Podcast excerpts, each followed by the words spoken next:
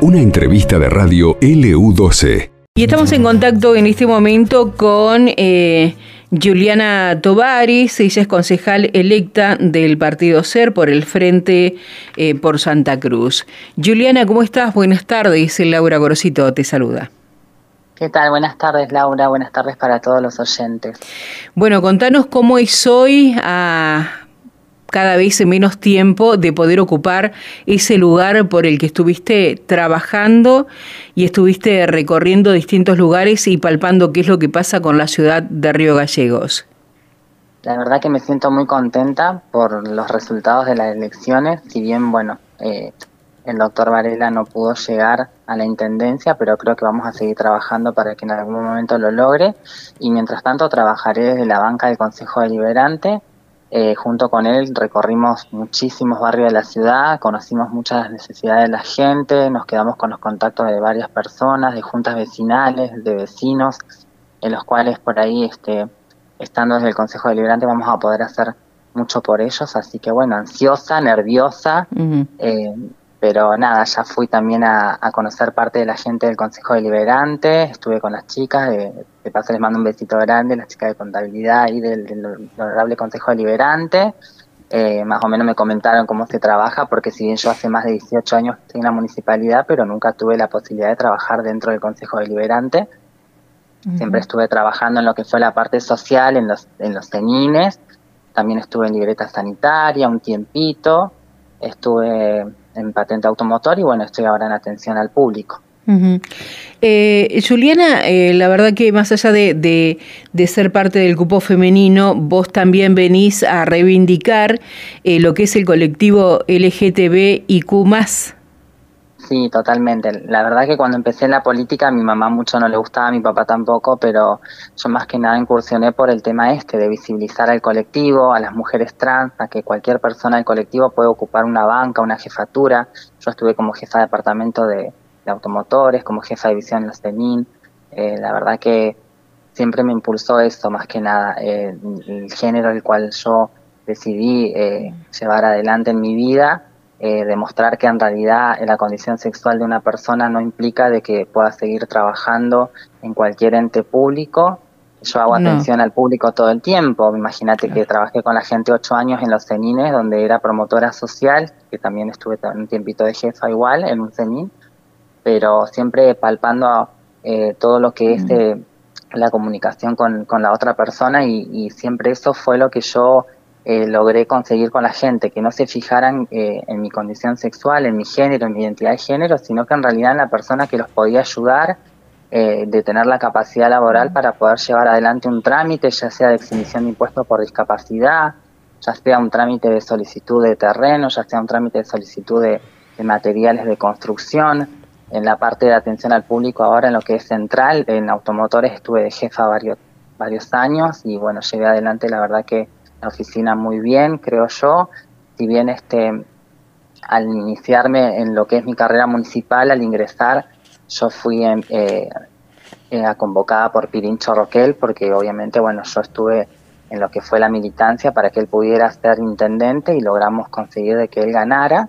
Entonces me afilié al radicalismo y en agradecimiento a esto dije que nunca me iba a desafiliar porque la verdad que tomar una persona en ese momento gay era un montón para mí y bueno, incursionarme dentro de lo que fue la municipalidad, hacer mi transición y pasar a ser de gay a una mujer transgénero sin que la gente eh, se fije tanto en eso, sino que en lo que yo trabajaba, en lo que hacía. La verdad que fue un logro tremendo y hoy hacer eh, un hecho histórico dentro del Consejo Deliberante, ser la primera mujer trans, la primera mujer concejal, la verdad que, creo que ya cumplí una meta y creo que los sueños están para cumplirse yo soy una persona de que siempre hago valer eso y lo hago ver para que todos hagan lo mismo prácticamente. Así que feliz, feliz, contenta y con todo el apoyo del colectivo igual. Eh, claro, a mí me cuesta entender que en la época que estamos uno tenga que demostrar que más allá de su condición de género o su decisión sexual tenga que demostrar que puede trabajar de tal o cual manera, porque eso no debería eh, ser ningún tipo de impedimento. Eh, una persona es un ser humano y está capacitado para trabajar donde quiera trabajar, más allá de, de sus, no sé cómo decirlos, de de sus preferencias sexuales. Sí, tal cual, sí, es así, pero bueno, viste que hoy por hoy la gente juzga mucho por ahí sin conocer. Eh, me está pasando igual de que me he enterado que un pastor que se hace llamar evangélico, cristiano, eh, también habló sobre lo que es la homosexualidad y por ahí yo siempre digo, vos pones la tele y fíjate si en las noticias el asesino, el violador, el chorro es una persona del colectivo. No, nunca es una mujer trans, siempre es un hétero. Entonces, ¿quién es el que está mal? Igual no habría que juzgar en ese sentido a nadie. Si sos un pastor de la iglesia y si sos cristiano, en realidad no es la manera de, dirigirse a una persona por el hecho de que haya llegado a ocupar una banca en el Consejo Deliberante. Pero bueno, lamentablemente hoy en el siglo que estamos todavía sigue pasando estas cosas, siguen habiendo personas eh, que, tienen un programa radial, que son locutores y que también empiezan con el jueguito ese de discriminar eh, con risitas de decir, bueno, no sabemos si son cuatro hombres o cuatro mujeres en el mm. consejo. Entonces, lamentablemente eso duele, pero obviamente que yo sigo adelante, sigo demostrando que siendo quien soy, puedo seguir logrando muchas cosas y lo que más me gratifica a mí es el cariño de la gente. Porque así como hay uno que critica, hay mil que me adoran. Pero además, Juliana, eh, eh, vos sos lo que decidís ser y yo debo respetar eh, tu decisión. O sea, literalmente, y hablando de, de, lo que decías recién de, de algunos comentarios que tienen que ver con, con la iglesia evangélica, yo recordé el apoyo del Papa, por ejemplo, que ha sido la, Iglesia Católica es bastante importante en el mundo, este, eh, que apoyó la legalización de, las uniones civiles entre pareja. El Papa dijo que la gente homosexual tiene derecho a estar en familia, son hijos de Dios y tienen derecho a una familia. O sea, eh, la Iglesia Católica es la que, la que congrega eh, muchísimos más fieles y seguidores que otras religiones. Sí, totalmente. Bueno, nosotros nos pasó una vuelta igual cuando el Consejo Deliberante tenía otro presidente en su momento y también le prestaron el edificio para que venga una iglesia y la iglesia lo único que vino a hacer es hablar en contra nuestra, como que éramos de unas personas abominables, como que no éramos hijos de Dios. Y la verdad que nos dolió mucho, porque en realidad el Consejo Deliberante no debería estar para esas cuestiones. Pero bueno, capaz que por ahí se les fue de las manos, no sabían bien a qué era lo que venía la iglesia, y lamentablemente vino solamente a, a, destrozarnos como colectivo, a dejarnos mal y bueno, lamentablemente tuvimos que repudiar esto obviamente porque es como algo muy homofóbico y de odio cuando en realidad nosotros la gente del colectivo, yo conozco a la mayoría, yo te podría decir que al 100% de la gente del colectivo Río Gallegos porque tengo contacto con todos, ellos me usan como referente a mí en todo sentido, vos fíjate que con el tema del consultorio eh, médico para las personas trans, el consultorio inclusivo. Yo soy una de las que tengo contacto con la gente de la caja y con la doctora que es la endocrinóloga, la que nos viene a hacer los tratamientos hormonales. Entonces yo le armo toda la listita a la doctora, se lo paso a la chica a la caja, cuando en realidad por ahí hay entes que tendrían que ocuparse de eso. Pero sin embargo, como la gente me, me busca a mí, me, me, busca como referente, entonces saben de que yo cumplo, de que yo trabajo, de que yo no tengo problemas en, moverme de acá para allá por el colectivo y bueno, eso es lo que por ahí me gratifica igual de, de decir de que bueno, que yo estoy haciendo las cosas bien y si por ahí hay gente que ve otras cuestiones y no ve lo que realmente tendría que ver, es una falencia de ellos y la verdad que bueno, en algún momento esto cambiará, diría yo, más ahora que voy a ser concejal. Eh, Juliana, como para que la audiencia te conozca, porque te pueden haber visto en las promociones o quizás eh, te, vieron en alguno de los cargos que ocupaste eh, o los lugares donde trabajaste en el municipio, más allá de ser la primera mujer trans concejal en la ciudad de Río Gallegos, también fuiste la primera mujer trans de Río Gallegos en cambiar tu identidad de género.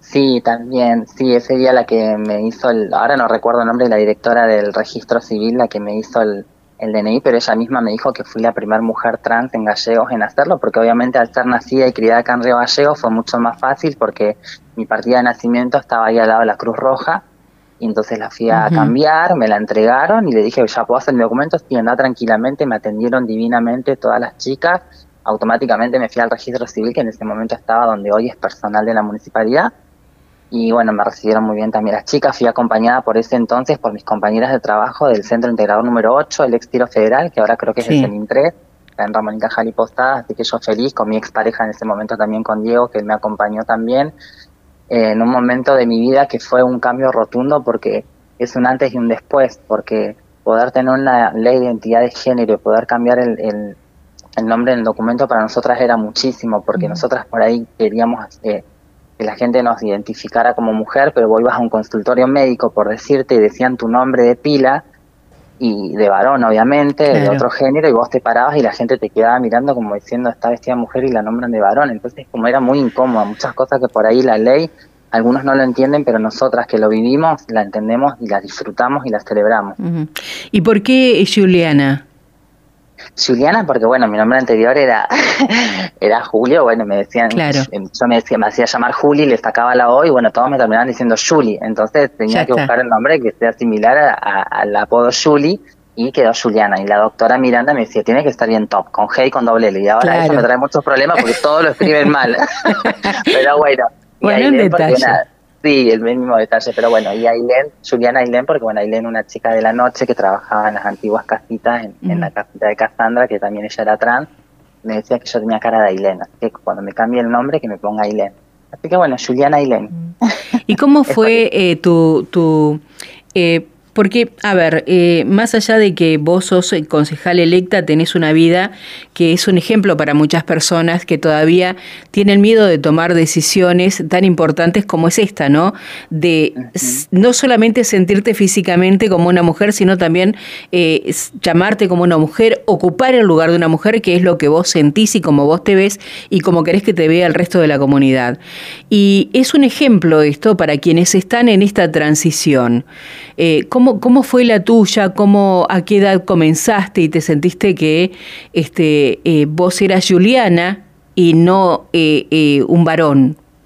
Bueno, mira, yo ya de los cuatro años que tenía uso de razón y noción en el jardín, no me gustaba el delantal celeste, me gustaba el rosa, no quería jugar con los con los autitos, quería jugar con las muñequitas, no quería vestirme de soldado, quería ser la que vende empanadas, ¿entendés? En los actos, pero bueno, eh, de a poco fui creciendo, yo sabía que eso, uno en realidad se mete en la cabeza de que eso está mal, que lo tenés que cambiar, que no tiene que ser así, vas creciendo, vas creciendo con esa culpa, este, llegando a, la preadolescencia, empezás con los problemas en la escuela porque los chicos se dan cuenta de que sos medio amaderado, que sos afeminado, te empiezan a hacer el llamado ahora bullying, que en ese tiempo no tenía nombre, pero bueno, eh, eh, luchar contra todo eso en la, en la primaria fue fue costoso, me, más cuando me fui a vivir un, año a Treleo, porque mi mamá se fue con mi, con mi padrastro a vivir a Treleo, mi papá se quedó acá en Gallegos porque ellos se separaron cuando yo tenía 4 o 5 años. Entonces decidí irme con mi mamá y allá era peor la discriminación, así que me volví para Gallegos a vivir con mi papá y seguí transicionando así como muy lentamente todo lo que yo sentía en mm. realidad, pero lo que no quería sentir porque yo sentía de que estaba mal, de que eso no se tenía que hacer quería cambiarlo y no podía, era una lucha interna que tenía todos los días. ¿Cuánto de dolor? Salir de closet. La verdad que sí, tuve muchos momentos donde pensaba en suicidarme porque yo decía que, mi familia no me iba a aceptar, que no me iba a querer, que la sociedad me iba a juzgar, me iba a tener que ir a vivir a otro país prácticamente, desaparecer del mundo donde nadie me conozca y empezar de cero como mujer. Y hasta que un día dije no. Dije a los 18 años empecé a cambiar empecé a salir al boliche, ya a vestirme de otra manera, empecé a ver que cuando me maquillaba mi papá le molestó una sola vez, pero después nunca más, entonces, pero igual fue toda una transición lenta, de a poquito, despacito, como para que la gente no diga de un día para el otro qué pasó acá. Y la verdad que lo hice muy bien, eh, la aceptación por ahí de mi familia es lo que más me llevó a, a, querer seguir adelante con la transición, porque mi mamá, mi papá, mis hermanos me aceptaron, mis primos, eh, mis tíos, o sea, eh, nadie me discriminó, entonces yo dije, ya está, si mi familia me acepta, la sociedad, si no me acepta, bueno, ellos se pierden de esta persona que soy hoy, y la verdad que bueno, este, costó, costó muchas luchas, eh, en el momento que bueno, que sale todo esto de la ley, la verdad que estábamos más que felices, porque yo siempre en el trabajo dije, no voy a usar un delantal de, de trabajo hasta que no salga la identidad y mi documento diga Juliana Ailén. Y mm. así fue. Entonces, apenas supimos de que la ley se aprobó, mis compañeras mismas me llevaron hasta el registro, hicimos todo el cambio y al otro día me puse el delantal y empecé a trabajar al 100% como una mujer. Porque si bien me vestía medianamente, pero bueno, no quería llevar un nombre de varón y vestirme como mujer al 100% en el trabajo porque sentía como que no, no, no era el momento. Hasta que bueno, llegó el momento. ¿Y sentís que estás en el lugar que querías? nunca me lo imaginé llegar a tanto. Creo que, creo que yo, hasta yo misma eh, traspasé todas las, las, expectativas de vida que tenía, porque vos imagínate que una mujer trans vive hasta los 38 o 40 años, más de eso no. Entonces yo me veía por ahí eh, no sé, hasta los 35 años, 40, decía yo capaz que después andás a ver, pero cuando empecé a trabajar en la municipalidad supe que eso iba a cambiar, mm. de que un trabajo, no digo que, que trabajo de la noche sea indigno, pero comúnmente todas las mujeres trans, la mayoría en su momento, terminaban trabajando en la noche porque de otra cosa no te contrataban. Si eras niñera y se daban cuenta que eras una mujer trans, directamente te echaban porque nos ha pasado, me han contado chicas amigas mías, nos ha pasado, a mí también me ha pasado por ahí de que me han discriminado por en el momento de que se dan cuenta de que no sos una mujer biológica y lamentablemente que eso duele un montón y hay que luchar contra todos esos estereotipos de, género que te hacen y, y vos decís, bueno, nada, ya está. Una vez que me planté, igual me costó porque yo le decía a una de las chicas que había entrado conmigo a la municipalidad, Mariana Roldán, le digo, ay, Mari, pero tengo el pelo largo, me van a hacer problemas, me van a hacer cortar el pelo. Decía yo, no, si hay jefes que usan el pelo largo, me decía yo, vos quédate tranquilo. Y bueno, así seguí. Entonces, de a poquito mi transición en el municipio, hasta que, bueno, hoy por hoy ya todo el mundo me dice Juliana Ailén. Eh, soy respetada por también por mi trabajo, aparte de por, de por la condición sexual. Si bien por ahí uno hace esos chascarrillos, porque, bueno, obviamente yo también tengo mucho humor porque es lo que nos caracterizamos mucho las mujeres trans. Pero bueno, sinceramente que llegar hasta el Consejo Deliberante es como que ahora digo, uy, ahora tengo que estar seria, un poco seria porque sobrepasé todo. Pero la verdad que lo que más me, me, gusta de todo esto, de, de, poder tener mi identidad de género, de poder haberme operado, porque fue mi primera cirugía, fueron las prótesis mamarias, porque también la ley lo cubre, que por ahí igual hay gente que esto tampoco lo entiende, pero cuando vos te miras enfrente de un espejo y ves que estás en un cuerpo equivocado, sentís mucha angustia. Entonces esto también a nosotras nos ayuda un montón de poder llegar a una cirugía, de poder ir cambiando nuestros cuerpos, de tener un tratamiento hormonal, el cual te hace cambiar físicamente tu, tu, cuerpo, o sea, de buscar la identidad que uno en realidad quiere, del género que uno eligió y porque en realidad se siente así. Porque en realidad este, yo creo que si, si tendría que volver a nacer, volvería a nacer mujer trans, porque todo lo que logré, todo lo que conseguí, yo creo que si hubiese sido una persona hetero, capaz que ni siquiera hubiese vivido los, los, casi 40 años con mi papá. Capaz que a los 16 años me hubiese ido de gira y no hubiese vuelto nunca más y no lo hubiese visto a mi papá y después me iba a enterar de que él falleció. Entonces yo creo que las cosas Dios las va acomodando por algo. Eh, y nada, este, también me costó mucho la pérdida de mi papá, yo sufrí un montón, no quería vivir más, quería dejar todo, no quería nada, hacía menos de un año que me había operado la, no, nada, dos meses que me había operado eh, el sueño de mi vida, tener las, lolas y, en ese momento no me importaba nada, eh, como que mis sueños ya no importaban, como que mi vida no importaba y, de a poco, bueno, me fui dando cuenta que, las cosas tienen que pasar porque la vida se trata de esto. Hay momentos muy difíciles donde hay pérdidas que son irreparables y lamentablemente uno se tiene que parar, sacudir las rodillas y seguir adelante. Y eso es lo que hice para darle eh, un poco de alegría a mi papá donde esté de que se sienta orgulloso de la mujer que hoy soy, de mis hermanas, mi mamá, de mis primos, de mis sobrinos que quedaron acá en, en esta tierra y seguir por ellos también, y que se sientan orgullosos que ver llorar a mis sobrinos de alegría, de que yo había ganado un mm. puesto en el Consejo Deliberante, para mí era un montón, porque vos decís, a ver, es como, no sé, como que, como que ganen un mundial, algo así, porque yo digo, ¿por qué, ¿por qué tanta alegría te produce esto, no? Pero la verdad que es algo muy loco y, y porque es un logro, es un logro que que cuesta conseguir. Es un camino que se va armando y al que uno va como superando metas. Juliana, y ahora, eh, después de todo lo que, lo que hiciste en tu vida y todo lo que lograste, porque hay que tener este un valor importante para ir eh, superando cada una de las metas, ¿no? Eh, ¿Ya estás trabajando para ocupar este, este cargo por el que fuiste elegida?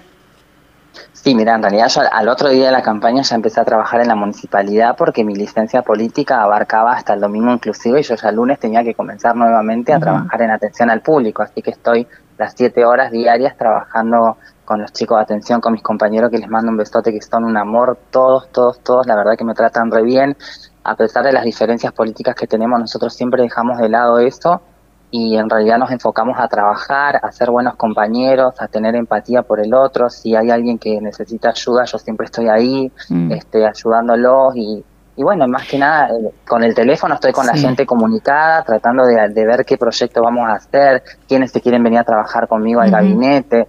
Entonces estoy armando todo de a poquito a poquito. Ya la otra semana voy a tratar de ir al consejo igual a, a conocer las oficinas, si es que me lo permiten porque viste que en mi momento de campaña no nos dejaban entrar a ningún lado. La Juliana tenía prohibida la entrada a todos lados.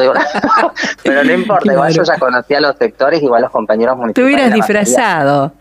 Y claro, hizo vestido de hombre. Ah. Tanto pelear para ser mujer y te iba a vestir de hombre. Sí, sí, viste, te juro, pero bueno, nada, igual le van a reconocer al doctor, así que bueno, no pudimos, no pudimos llegar a los sectores, pero sí a la gente, porque mm. obviamente eh, mi número lo tiene medio gallego, lo tiene media municipalidad, así que ahí nos contactábamos y hacíamos las reuniones fuera del ámbito laboral era lo que nos pedían, que no tengamos reuniones dentro del ámbito laboral o en el horario de trabajo. Juliana, y, en qué te gustaría trabajar de manera inmediata o lo antes posible dentro de, tu gestión como concejal?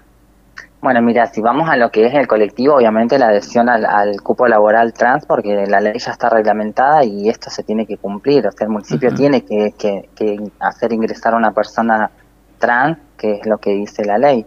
Eso sería lo puntual en la parte del colectivo. Después por ahí con los vecinos en sí en general hay muchísimas necesidades, hay muchos proyectos que, que tenemos que armar, hay muchos, la gente del Bicentenario, de los sectores del, del 1 al 4, la verdad que tienen una desidia tremenda y, y, es, es feo llegar a una casa donde vos ves que la gente se calefacciona con carbón, es como que volvés 40, 50 años para atrás, no entendés nada. Sí, y la verdad que da mucha pena esto, y así que hay que trabajar un montón. Algunos candidatos eh, plantearon eh, el hecho de llevar, como se hizo en algún tiempo, el Consejo Deliberante a los barrios, poder sesionar y poder estar cerca de la gente y ver sus necesidades. ¿Vos estás de acuerdo con algo así?